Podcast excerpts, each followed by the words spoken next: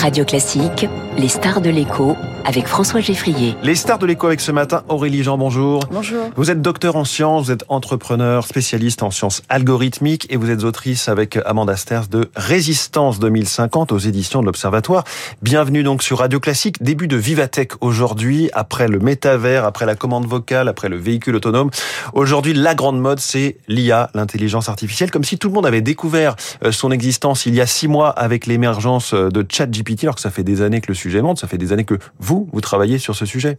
Oui, absolument. En fait, l'intelligence artificielle, qui est un terme que j'utilise peu parce qu'en fait, en général, je trouve qu'il est un peu confus et qu'il apporte de la peur chez les gens qui lisent ce mot ou l'entendent.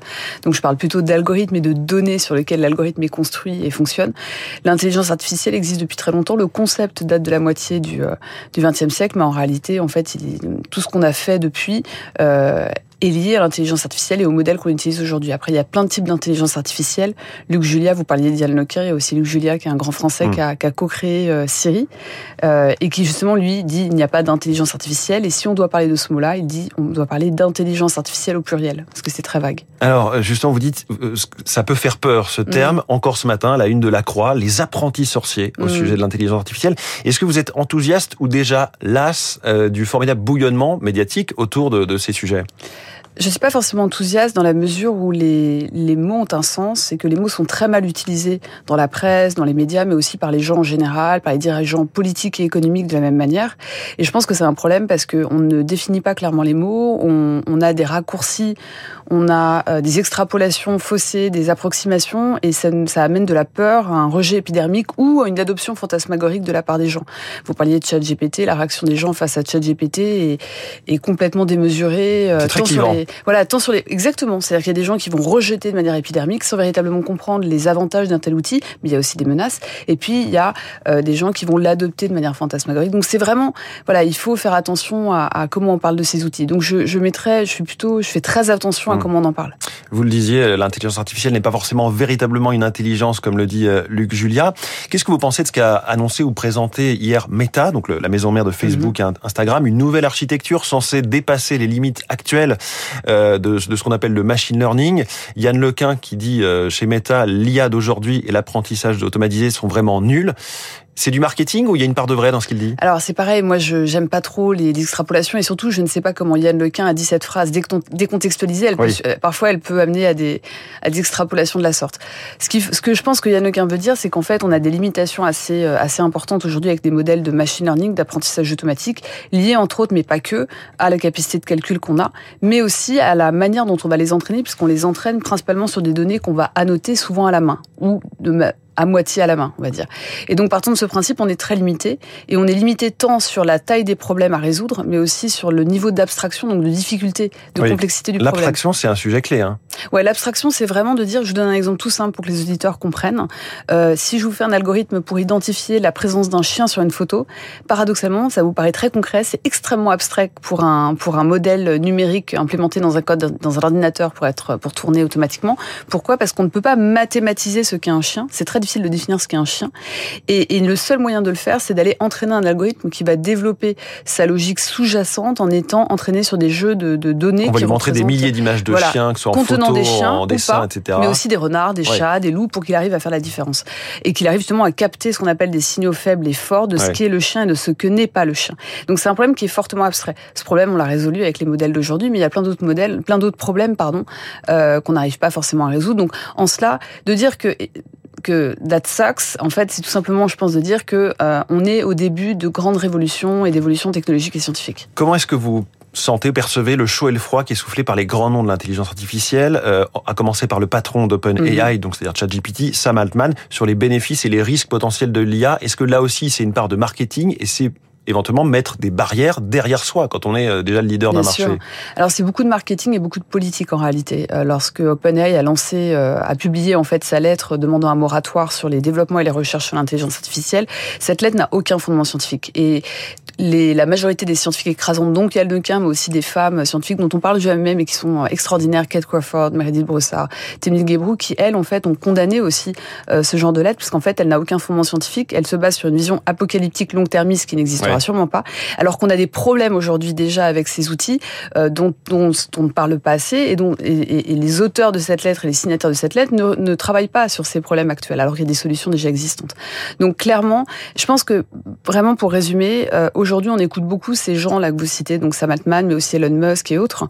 Et j'ai beaucoup de respect pour l'ingénieur Elon Musk parce que j'ai eu la chance de découvrir ce, caractère ingénieur qu'il a et qui est formidable. Maintenant, l'homme politique et public et, ou humain, tout simplement, la personne humaine est controversée. Euh, cela étant dit, on écoute beaucoup ces gens, mais il y a plein d'autres gens à écouter. Et je pense à des scientifiques euh, de, de, de renom. Donc il y a Yann Lequin, il y a Luc Julia, bien évidemment côté français, puis côté américain, il y a bah, les, les, gens que je vous ai dit, il y en a aussi des gens spécialistes de la politique de l'IA comme Mark Kokelberg.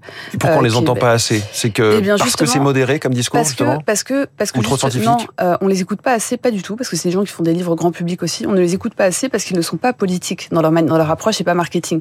Et qu'en fait, on a des dirigeants politiques et économiques qui sont très sensibles à ça parce que l'opinion publique attend ça aussi.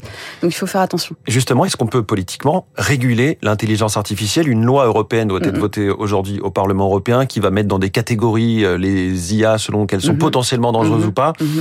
Est-ce que ça vous semble la bonne approche ou est-ce que c'est condamné à être tout de suite dépassé Alors, par la, la, la, la rapidité avec laquelle tout ça évolue? C'est important d'avoir un encadrement légal sur les méthodes de conception, à savoir comment on va développer ces algorithmes, comment on va les tester, comment on va les déployer et quelles, quelles informations on va donner à l'utilisateur.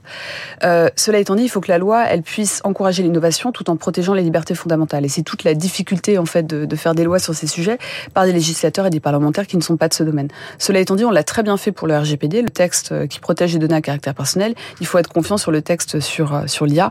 Maintenant, concernant les niveaux de risque, euh, il y a quand même deux points importants qu'il faut dire. C'est le premier c'est qu'on a créé une régulation qui en fait régule les, les IA d'il y a quelques années. Mmh. Euh, c'est pour ça que d'ailleurs que euh, l'Europe a amendé euh, le texte pour ajouter en fait un point sur les IA génératives, en particulier sur la propriété intellectuelle des contenus utilisés pour entraîner ces IA.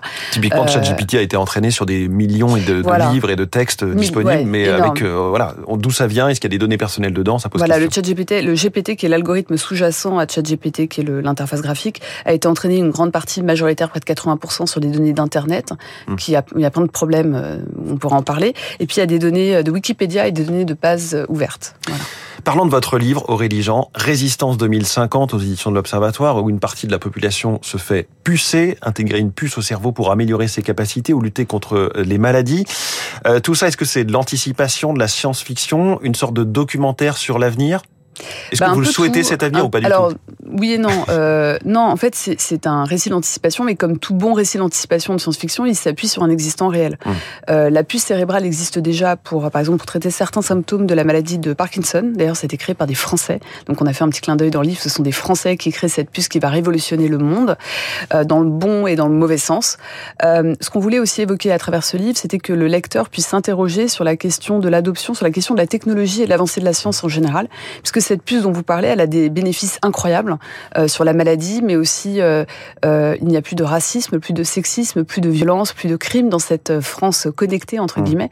Mais il y a aussi des, des inconvénients, surveillance de masse généralisée, mais aussi perte de spontanéité ou perte d'unicité tout simplement, et donc de libre arbitre. Donc on essaie de, de, parler de ça, et puis on a cette résistance, donc dans le sud de la France, cette France qui elle n'est pas connectée, un Français sur sur dix ne l'est pas. La zone libre. pour des, voilà la zone libre qu'on appelle, enfin eux s'appellent la zone libre. Les connectés les appellent les résistants, les rebelles, enfin voilà.